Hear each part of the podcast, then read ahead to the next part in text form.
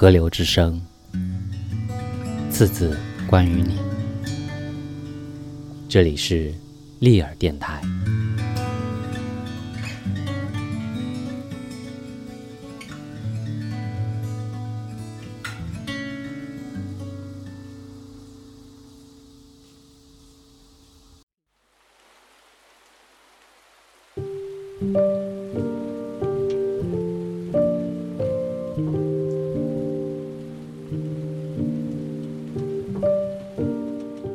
我们相互熟悉，像每天都要打招呼的同路人。更多的路把我们分开，我们其实陌生，像分处异地的同一家人，短暂相聚，要重新辨认。如果我们有痛苦，那也只是同一家人的痛苦，